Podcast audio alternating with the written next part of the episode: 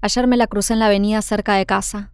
Su pelo largo, levantado por el viento, se agitaba con gracia al ritmo de sus pasos, y la sonrisa amplia con que miraba hacia adelante me trajo recuerdos de mi infancia.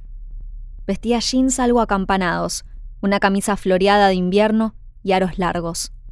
Sostenía contra su pecho cuadernos y un libro sobre Kant. Reía entre un grupo de veinteañeras, también con halo de estudiantes, apuntes bajo el brazo y mochilas al hombro.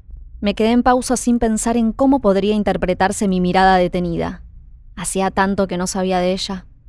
Cuando el grupo pasó cerca, me pareció que por un segundo, al girar la cabeza, llegaba a verme.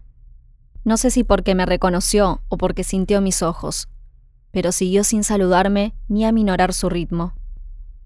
El encuentro me dio alegría, y me quedé ahí viéndola, hasta que no pude distinguirla más entre los trabajadores que volvían del centro.